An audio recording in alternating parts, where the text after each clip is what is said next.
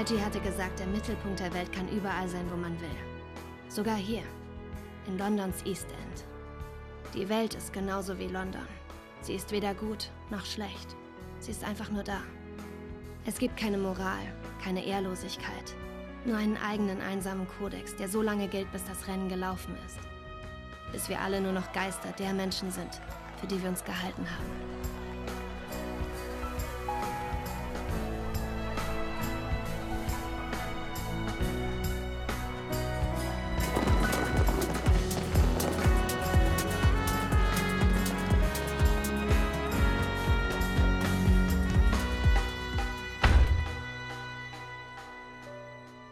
Reggie verbrachte für den Mord an Jack McVitie 33 Jahre im Gefängnis. In all den Jahren, bis zum Ende, trug er zwei Flugtickets bei sich. Reggie, mein Prinz.